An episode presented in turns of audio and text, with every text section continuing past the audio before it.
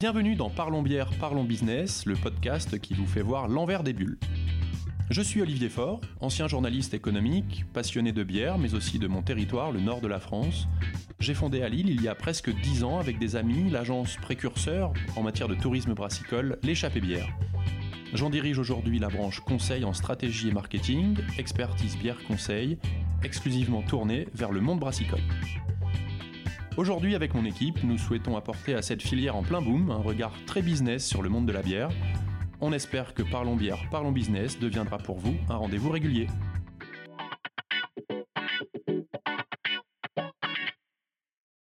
Pour ce nouvel épisode de Parlons bière, parlons business, je ne suis pas allé chercher très loin mes interlocuteurs, j'ai juste euh, changé de bureau pour aller taper sur l'épaule d'Adrien Donnette. Salut Adrien. Adrien est passionné de bière depuis 12 ans, il est à l'échappée bière depuis 2018, il a été jury de nombreux concours, il a écrit beaucoup d'articles dans des magazines, des blogs spécialisés.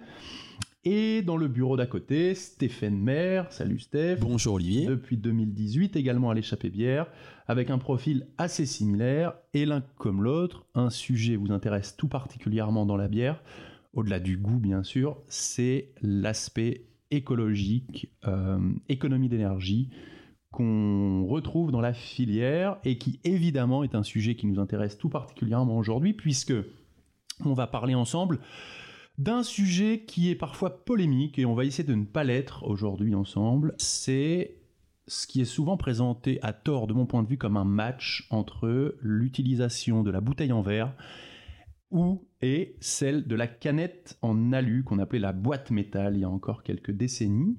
On va tout d'abord vous parler de quelques éléments qu'on voudrait un petit peu nuancer. On lit de plus en plus de, de grandes vérités générales sur euh, l'un et l'autre de ces deux contenants en termes de goût, en termes d'économie pour le brasseur, en termes de marketing. Il y a beaucoup de vérités qui le sont indubitablement, mais certaines qui seront à nuancer un petit peu, mais le gros de notre propos portera surtout sur la partie écologique de l'un et l'autre de ces contenants. Et encore une fois, on ne part pas dans l'optique d'un match entre l'un et l'autre, mais plutôt d'un échange d'arguments. Et chers auditeurs, vous ferez éventuellement votre avis euh, chez vous. Voilà. Pour commencer, peut-être, Stéphane, je te regarde. En termes de goût, on lit beaucoup que la canette alu, parce qu'elle est opaque notamment, aurait un net avantage. Est-ce que c'est si simple que ça?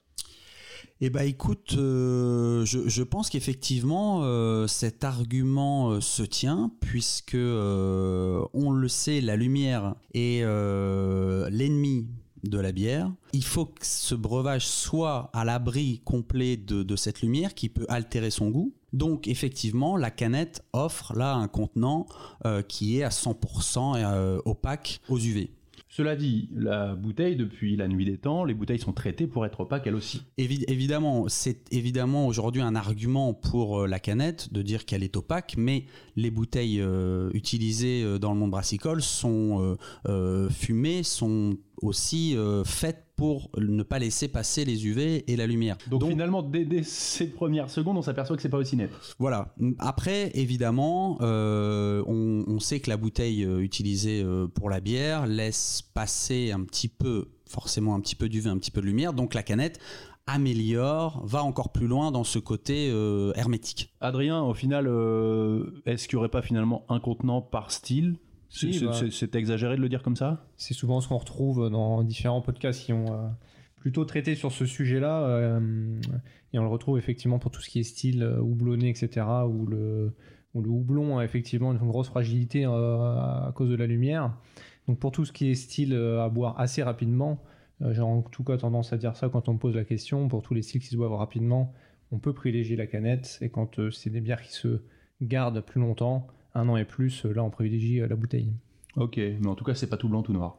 Non, c'est sûr. Après, ce que je pourrais juste rajouter aussi sur ce côté euh, euh, conservation, parce qu'on a tendance euh, à montrer la canette aussi comme un contenant qui améliore la conservation. Évidemment, ça va empêcher les rayons lumineux de passer, mais on le sait aujourd'hui, le contenant canette n'est pas très bon à stocker parce que la canette c'est de l'aluminium, mais c'est aussi une pellicule, une fine pellicule de plastique à l'intérieur qui empêche le contact entre l'aluminium et la bière pour préserver ce liquide de, de et pour éviter le fameux goût métallique. Voilà, avec l'aluminium. Pas dans les canettes. Avec l'aluminium. Ce que l'on sait, c'est que ce, cette fine pellicule de plastique contient du bisphénol A, qui est un perturbateur endocrinien, qui est qui est, si on le laisse très peu de temps au contact avec le liquide ne sera pas très dangereux, mais si on le laisse plusieurs mois euh, ou plusieurs mhm. années, il peut, il peut devenir, euh, il peut, il peut devenir euh, dangereux. Ouais, Adrien. Alors, c'est aux États-Unis qu'il y a encore le bisphénol A. Le bisphénol A était interdit en France en 2014. Maintenant, c'est du bisphénol S, mais effectivement, il y a quelques. on manque encore de données là-dessus. Le bisphénol A, ça a été reconnu comme étant un perturbateur endocrinien, pardon, qui euh, donc euh, dérègle les hormones et euh, produit quelques cancers. Pour le bisphénol S, aujourd'hui, on a assez peu de recul, mais il y a quelques premières alertes qui effectivement se manifestent là-dessus. Quand on a peu de recul, il vaut mieux être prudent en général. Voilà, donc sur ce genre de sujet. Mais en, tout cas, il y a un, point, un gros point d'interrogation là-dessus sur le bisphénol S qu'on utilise aujourd'hui en France. Donc voilà, petit point de, une petite précision, bienvenue. Euh, il y a un autre sujet que je voulais voir en, ce qui concerne le produit et le, goût. Est-ce qu'on peut tout faire dans une canette? Est-ce qu'on peut tout faire dans une bouteille? Je pense évidemment à toutes ces bières traditionnelles refermentées en bouteille. Est-ce qu'on refermente en canette? Là aussi, euh, de ce que j'ai déjà entendu, c'est difficile d'avoir un avis tranché là-dessus. Alors, il y a, c'est assez paradoxal puisque euh, quand on se rapproche de certaines brasseries, certaines nous disent qu'elles utilisent la refermentation en canette. Et euh, quand on écoute d'autres brasseurs, elles nous disent que c'est pas euh, réellement possible. Du coup, euh, là, sur ce sujet-là, effectivement, il y a encore des questions qui persistent, même si euh, évidemment, je sais pas ce que Stéphane, Stéphane toi, tu, bah, ton côté, moi, en, même cloche de ton côté. Ouais, ouais, en regardant un petit peu euh, et en en parlant avec des, effectivement, des brasseries qui sont passées à, l'encanettage, euh, certaines évitent la, refermentation en bouteille. Alors sur le, le côté très technique. Euh, effectivement, il y a, y a, encore des, des, euh, un, un, manque de connaissances en tout cas et d'informations. Mais euh, ce qui est sûr, c'est que techniquement, la canette peut soutenir les mêmes, le même taux de pression qu'une bière, qu'une bouteille, bah, bouteille, en verre, pardon, à environ 7 bars. Donc mhm. techniquement, il n'y a pas de raison que la canette ne puisse pas supporter aussi des, des, des, des taux élevés de pression et donc potentiellement de, de, de passer par la refermentation en canette. Maintenant, dans les faits, ça a l'air beaucoup plus complexe que ça. Mhm. Euh, donc la, refermentation, en règle générale, est évitée, euh, est évitée avec le contenant canette. Donc encore une fois, là, on, en revient aussi à, évoquer les styles. Et donc, il y a certains styles qui, euh, finalement, nécessitent une refermentation en bouteille en termes de complexité, en termes de process, et certains qui sont peut-être moins, moins en tout cas, moins importants de repasser par cette euh, refermentation. Donc euh, on, en revient, je pense, encore une fois au, style, euh, au style très houblonné. Les styles très houblonnés, je pense, sont effectivement du coup adaptés à ce contenant canette. Et quand on part sur des, des bières plus énergiques voilà, plus colorées, plus maltées, plus complexes aussi sur la fermentation, on va, moi je pense, privilégier plutôt la, la, bouteille. Très bien. Un autre sujet, c'est l'économie, évidemment, combien ça coûte tout ça. Aujourd'hui, euh, une encanetteuse ou une embouteilleuse, on le sait, dans une installation de brasserie, ça coûte euh, aussi cher, voire plus cher que la salle à brasser. En tout cas, euh, quand on part sur des, salles à brasser de taille modeste pour des brasseries en lancement, du 5, du 10 hecto.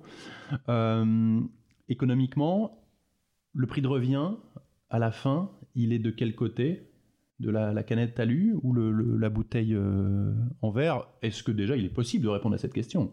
Alors moi j'ai pas euh, la, réponse absolue à cette question. Maintenant, euh, ce qui est sûr, c'est qu'aujourd'hui, une brasserie, quand elle se crée, quand elle se développe, elle doit euh, au vu des investissements que nécessitent ces chaînes d'embouteillage ou d'encanettage, choisir entre l'investissement euh, vers une chaîne d'embouteillage en verre ou une.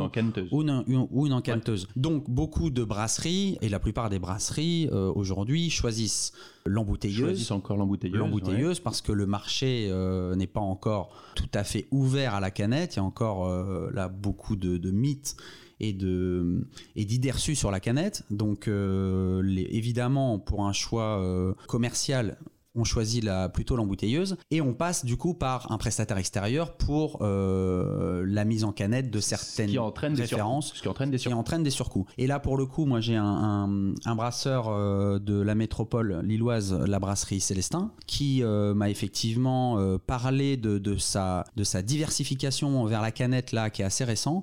Et le, le patron de la brasserie m'évoquait un- une augmentation de 30%.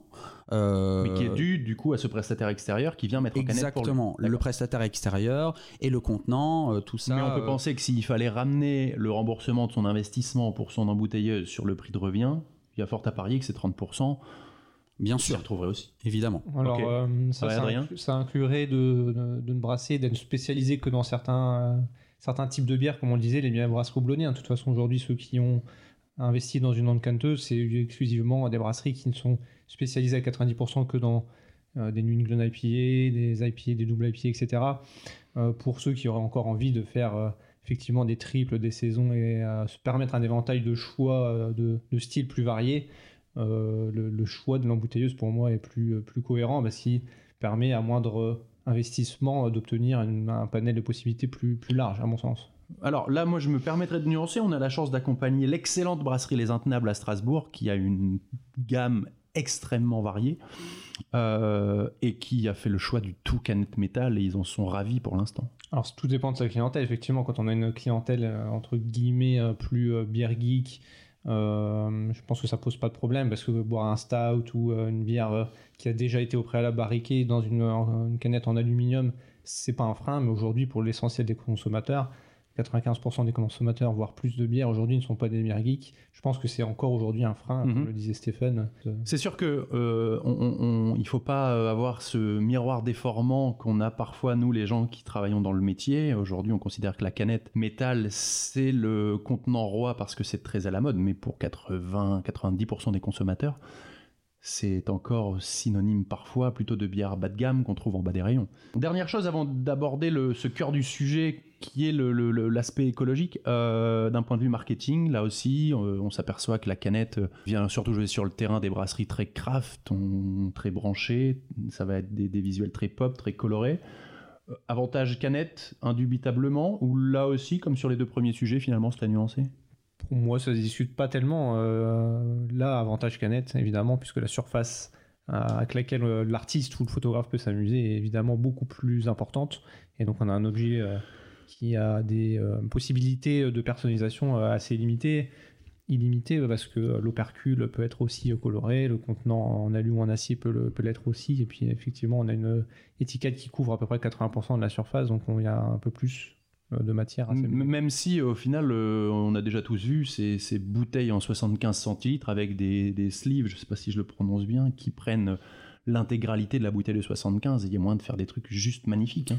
Moi, moi, je trouve aussi que l'argument euh, de de, de l'esthétisme, à part, on va dire l'esthétisme du contenant en lui-même, c'est-à-dire soit une grande bouteille, soit une canette, et du coup on est sur un format un peu différent. L'objet canette, je, je, je comprends que l'objet canette puisse euh, Plaire. être voilà être apprécié. Maintenant, euh, ce qui est sûr, c'est que le contenant canette, euh, là, là, on est sur quelque chose aussi un peu de générationnel. On Mhm. voit la, nou- la nouvelle génération de, de- de consommateurs de bière, on va dire la, la, la, tranche 18-25 ans, être se, se réhabituer aussi à la canette. Et la canette depuis toujours a de, de toute façon eu cette image un peu cool. Euh, ça a toujours été un, un contenant nomade qu'on pouvait emmener, facile à transporter. Euh, Il y, a, il y a ces arguments-là aussi. hein. Aujourd'hui, quand on met en avant la canette, c'est c'est léger à transporter, ça se refroidit très rapidement. Donc il y a, il y a ce côté aussi euh, euh, simple d'utilisation Ouais, et pratique pour partir en soirée. Donc ça, c'est, c'est, c'est- ça a toujours été le cas. Euh, Même dans les années 80, on mettait ça en avant sur la canette. Ce qui est euh, euh, moins évident, effectivement. Ce qui est sûr, c'est qu'aujourd'hui, on, on, on remarque que les brasseries euh, utilisant la canette euh, sont des brasseries aussi qui jouent beaucoup sur le, le marketing et sur, euh, et sur le, l'image, euh, l'image de marque. Et euh, forcément, euh, ça, ça donne naissance à des canettes qui sont aujourd'hui très, effectivement très très belles, très travaillées sur des designs euh, hyper intéressants. Et je trouve que c'est une vraie, en, en plus une vraie belle vitrine pour la bière artisanale, parce qu'aujourd'hui il y a des, des, des gens qui redécouvrent aussi la bière artisanale à travers cet objet Même canette. si, paradoxalement, vous trouverez rarement, euh, alors déjà vous trouverez rarement de bière artisanale sur les cartes des restos étoilés malheureusement, et vous trouverez encore moins de bière artisanale en canette alu sur les tables des restos étoilés. Je pense qu'il y a encore effectivement un marché qui n'est pas prêt à accueillir la canette. Il y a encore trop de, de, mythes autour de, de, ce contenant et il y a encore une image qui lui colle trop à la peau de effectivement euh, de, de, de contenant qui n'est utilisé que pour les bières industrielles très bas de gamme. Mhm. Euh, là évidemment euh, il y a quelque chose aussi de générationnel, c'est-à-dire que pour les, les, les, les jeunes d'aujourd'hui de moins de 35 ans, moins de 40 ans, le contenant canette pour un amateur de bière artisanale est, est, est vraiment rentré dans, dans, dans, dans le quotidien. Merci messieurs pour ce très long préambule, euh, mais qui montre quand même une chose. Euh, on est à une époque où il est de bon ton de toujours répondre par oui ou non, par blanc ou noir ou par gentil méchant. Et on va essayer de ne pas tomber là-dedans. Et euh, je pense que sur des sujets complexes comme ceux-ci, c'est bien d'essayer d'être un peu nuancé. Et on va essayer de l'être encore plus maintenant, parce que nous allons parler euh, écologie, empreinte carbone de l'un et l'autre de ces deux contenants. Je ne sais pas qui veut commencer. Adrien, peut-être on peut en entamer ouais. la discussion sur, sur peut-être ce sujet de l'empreinte carbone qui est un petit peu le, le, le, le, le cœur du sujet. Ouais, alors. Euh on peut commencer effectivement par l'empreinte carbone. Après, je pense que c'est aussi bien de commencer par le commencement entre guillemets. Eh bien, savoir, on commence par le commencement. à savoir euh, comment on fait une canette en aluminium et comment on fait comment est faite une bouteille en verre. Je pense que là aussi, on peut peut-être reprendre. Bien sûr, vas-y, ouais, bien sûr. À, à, à, dire là-dessus. Euh... D'autant que je, je, je, lisais pour préparer tout ça un excellent article de, du Parisien qui était paru en juillet de cette année, où il était expliqué que le gros de l'empreinte carbone, c'était la quantité de matière utilisée pour l'un et l'autre des contenants. Tout à fait, c'est là où je voulais en, en, venir. Pour commencer avec l'aluminium, par exemple, qui Cocorico a été découverte au 19e siècle en France, hein, au Beau-de-Provence, et la, la, le village des Beaux-de-Provence qui a donné ce, le nom au minerai qui est la bauxite, en fait, à partir de laquelle on obtient l'aluminium. Dans euh, la bauxite, on a à peu près entre 20 et 60% d'alumine, ce qu'on appelle l'alumine, qui va ensuite nous intéresser pour transformer euh, cette matière première-là après en euh, canette aluminium, mais aussi, et c'est surtout là qu'est utilisé l'aluminium dans le bâtiment, tout comme d'ailleurs le verre aussi, comme plein d'autres sujets. Les contenants alimentaires sont, pour ainsi dire, assez anecdotiques dans le volume produit, que ce soit avec de l'aluminium ou du verre.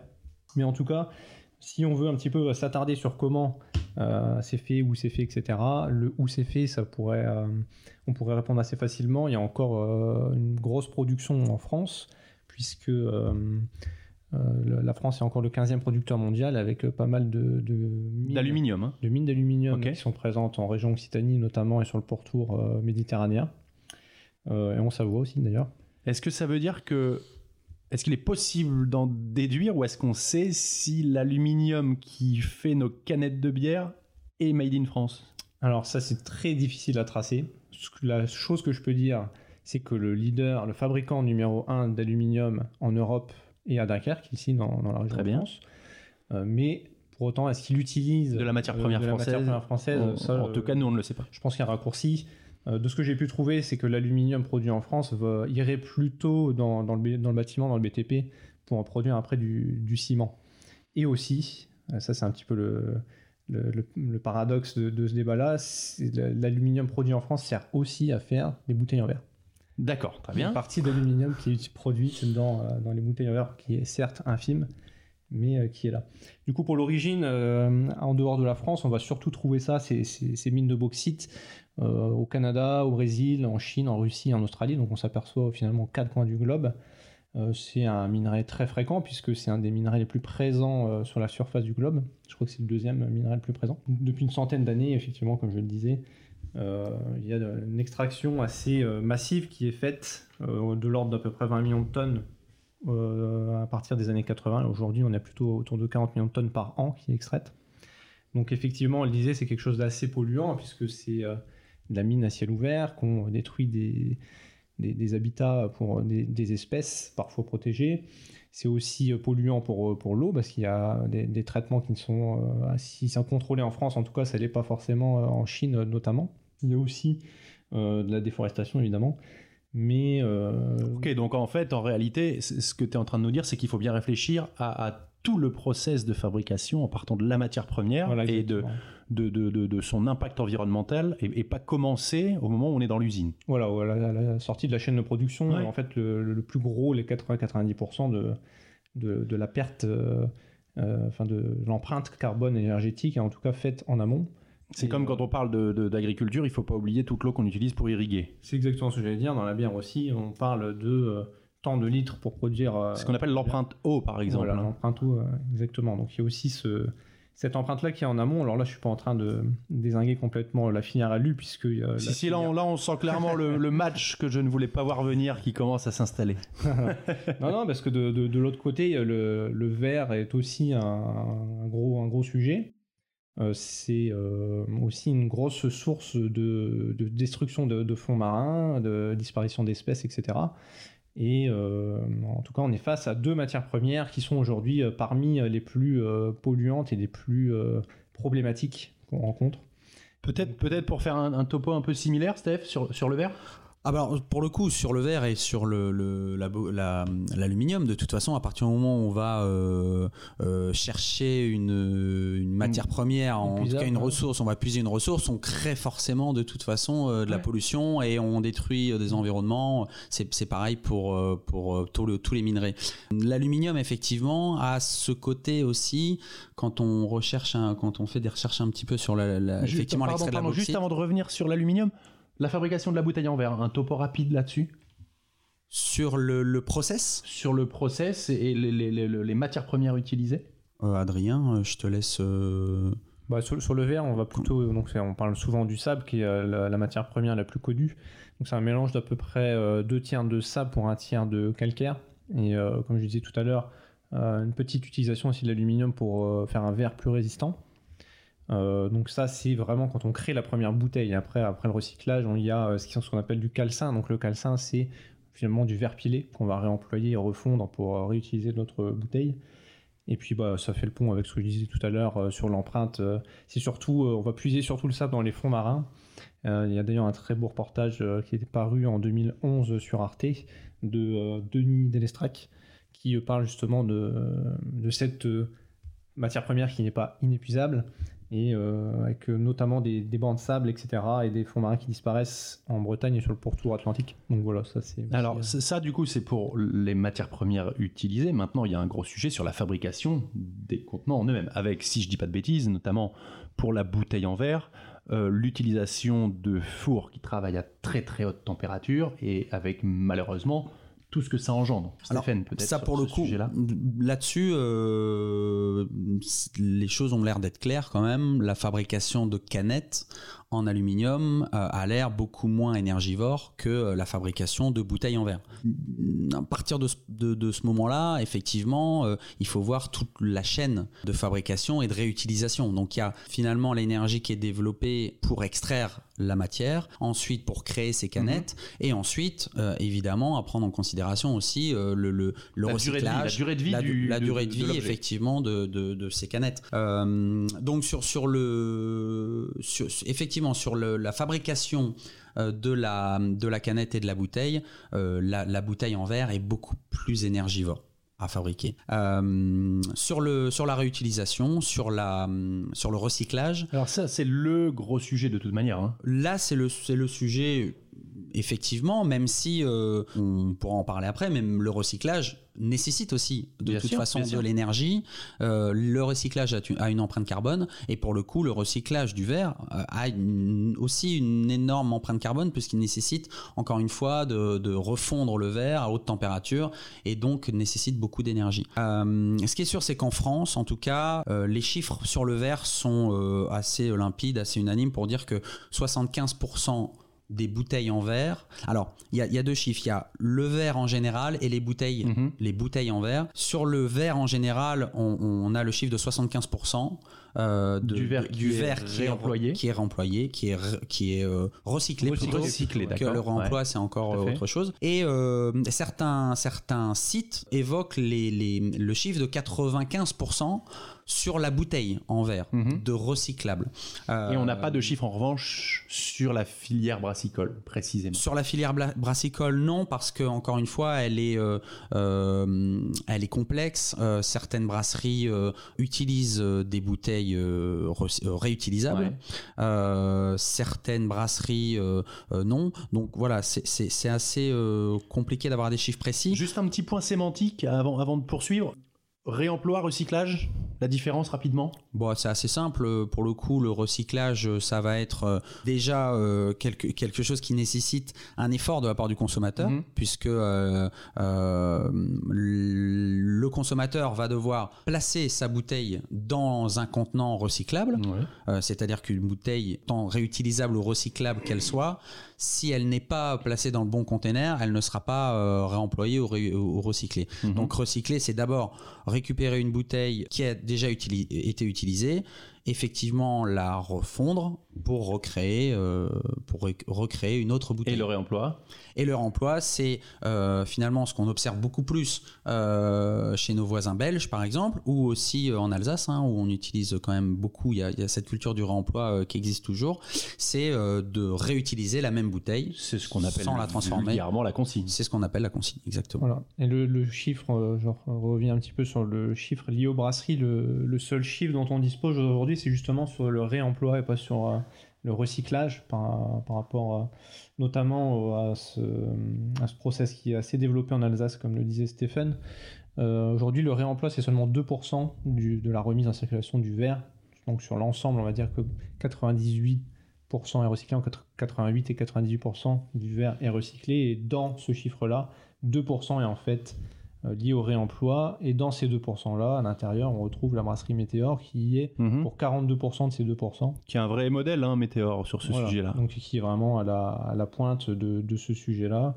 Et euh, après, euh, effectivement, un petit peu plus, un chiffre un petit peu plus marginal, mais la brasserie Moulin d'As, ici dans les Hauts-de-France, fait aussi partie des, des des, grandes figures du réemploi dans le domaine brassicole français, même si évidemment on n'atteint pas les chiffres de Météor puisque parce qu'ils sont moins de volume, bien sûr. Tout à l'heure, j'évoquais tout d'abord, la nécessité d'avoir à la base un geste euh, aussi euh, d'adhésion de la part du, consommateur, parce que ça me paraît essentiel. Euh, là, là, pour le coup, on a l'exemple alsacien où on a gardé cette habitude du remploi. Mhm. Si le consommateur, en Belgique évidemment aussi, si le consommateur ne prend pas part activement à ce processus, ça ne marche pas, puisque le réemploi dans, dans la filière brassicole, dans la bière, euh, nécessite déjà d'avoir une bouteille beaucoup plus euh, solide, mhm. euh, beaucoup plus robuste, donc une bouteille plus lourde.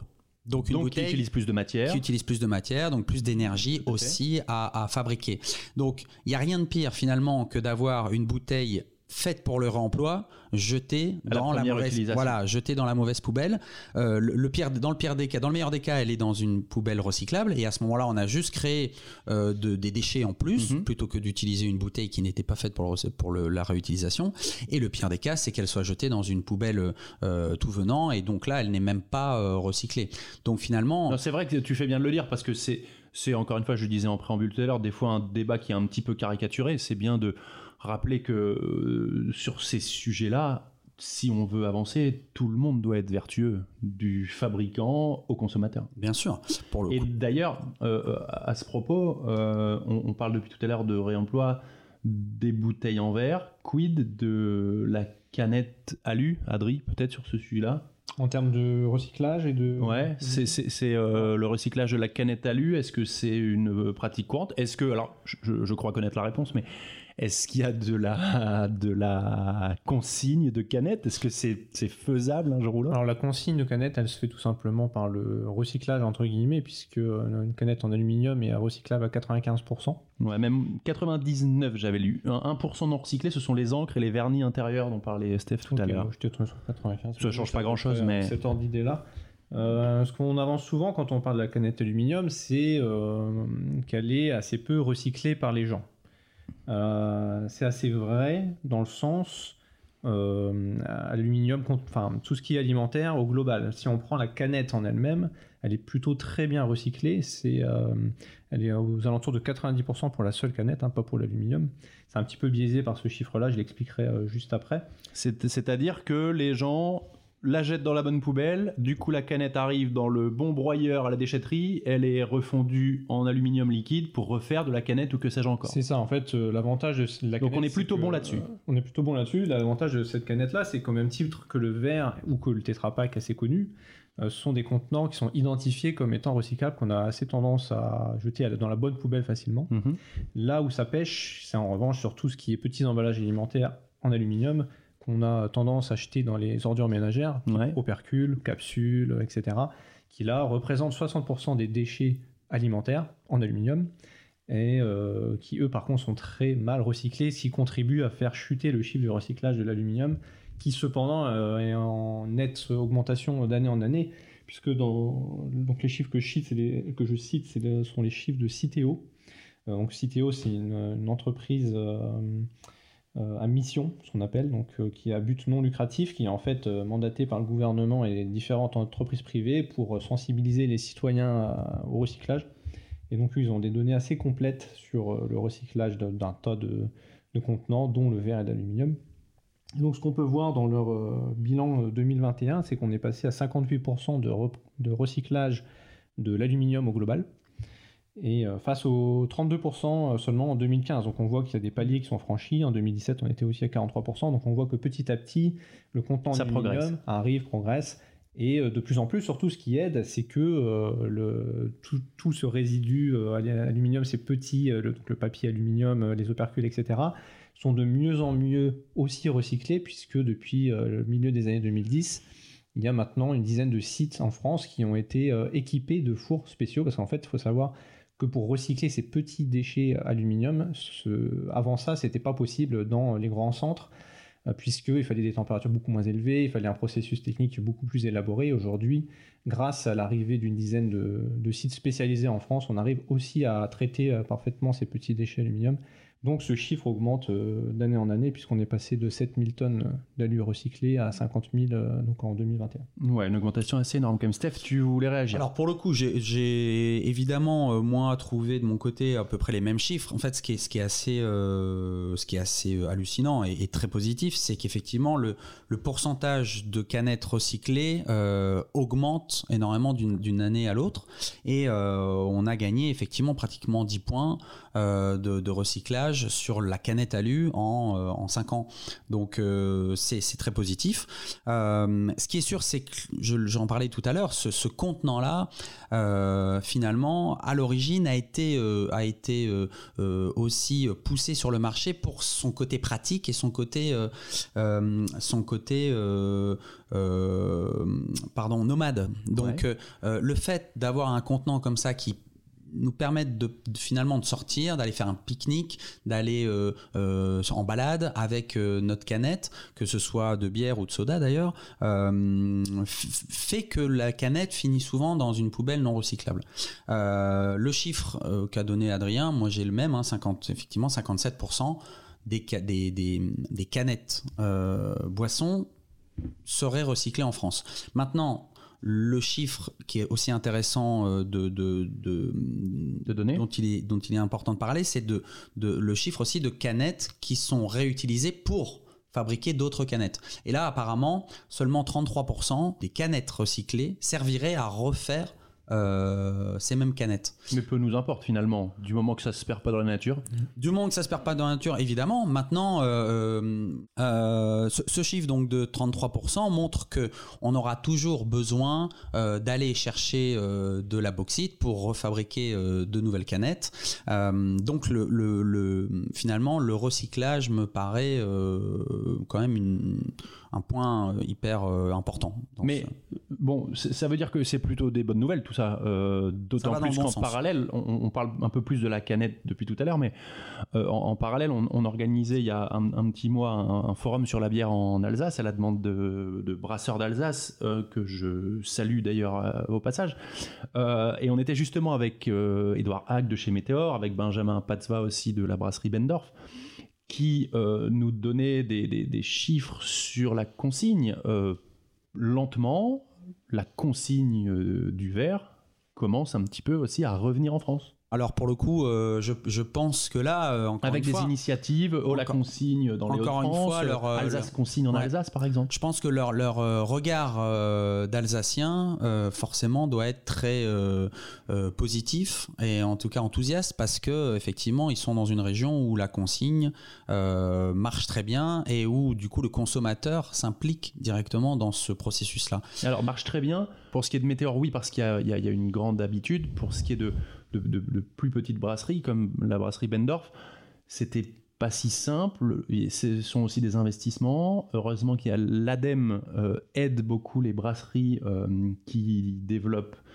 la consigne, mais euh, économiquement et d'un point de vue écologique aussi, finalement, le, le- le- le- le point de bascule vers le positif, il n'est pas si simple quand même à atteindre. Et surtout, on se rend compte, alors moi ayant échangé un petit peu effectivement avec euh, des personnes de haut la consigne qui essayaient de mettre en place effectivement dans des brasseries euh, ce, ce principe de réutilisation, qui était euh, d'ailleurs euh, un test, hein, puisqu'ils essayaient de réutiliser des bouteilles qui ne sont pas faites pour le réemploi Mhm. normalement, donc qui, ont- qui peuvent être réutilisées euh, quand même quelquefois, et tester un petit peu aussi le répondant du consommateur, savoir s'il allait faire la démarche de ramener sa bouteille, sachant que la plupart des brasseries nous proposaient ça sans contrepartie financière. On sait que dans les Hauts-de-France, on aime bien aller chercher nos caisses et nos, nos hum, caisses de bière en Belgique, et on les ramène aussi parce qu'il y a cette consigne qui a une valeur euh, économique.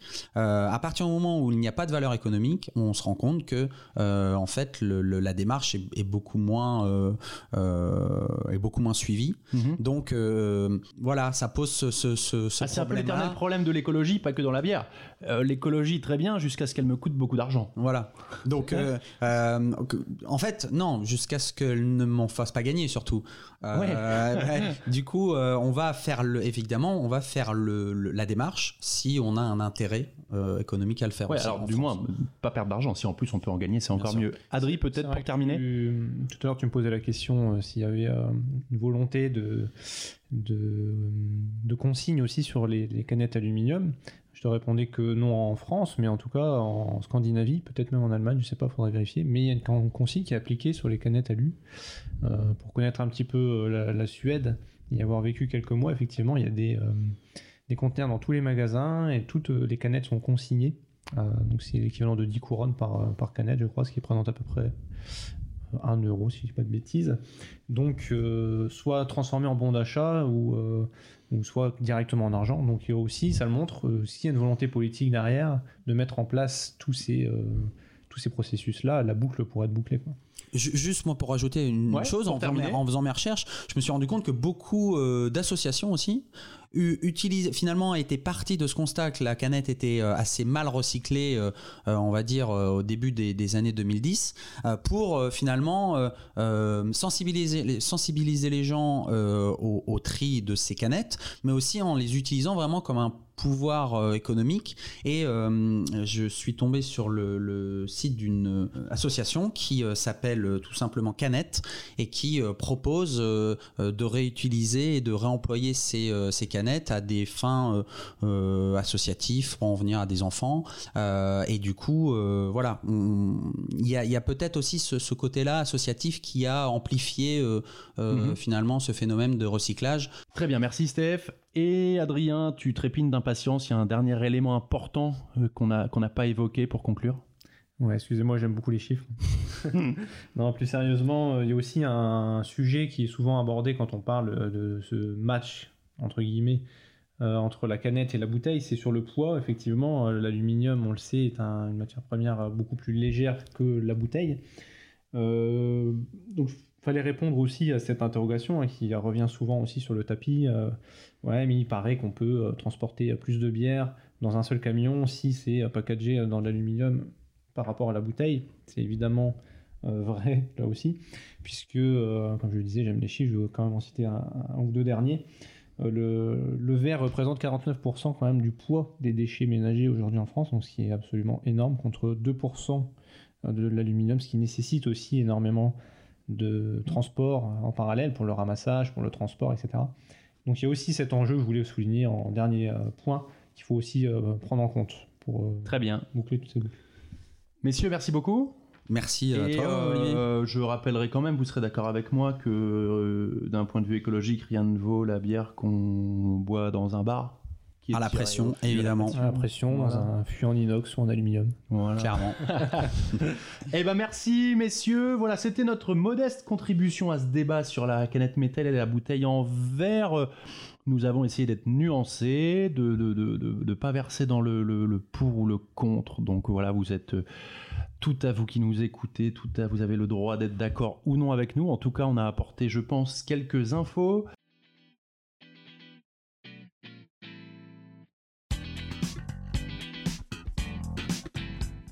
Parlons bière, parlons business est un podcast d'expertise bière conseil. Si celui-ci vous a plu, n'hésitez pas à le partager et à le noter 5 étoiles dans votre appli audio. Pour connaître les prochaines dates de diffusion, rendez-vous sur le site expertisebièreconseil.com. Vous pouvez aussi réagir à cette interview sur le compte Facebook d'Expertise Bière Conseil. Et n'oubliez pas, comme le disent si bien nos amis belges, une bière brassée avec savoir se consomme avec sagesse.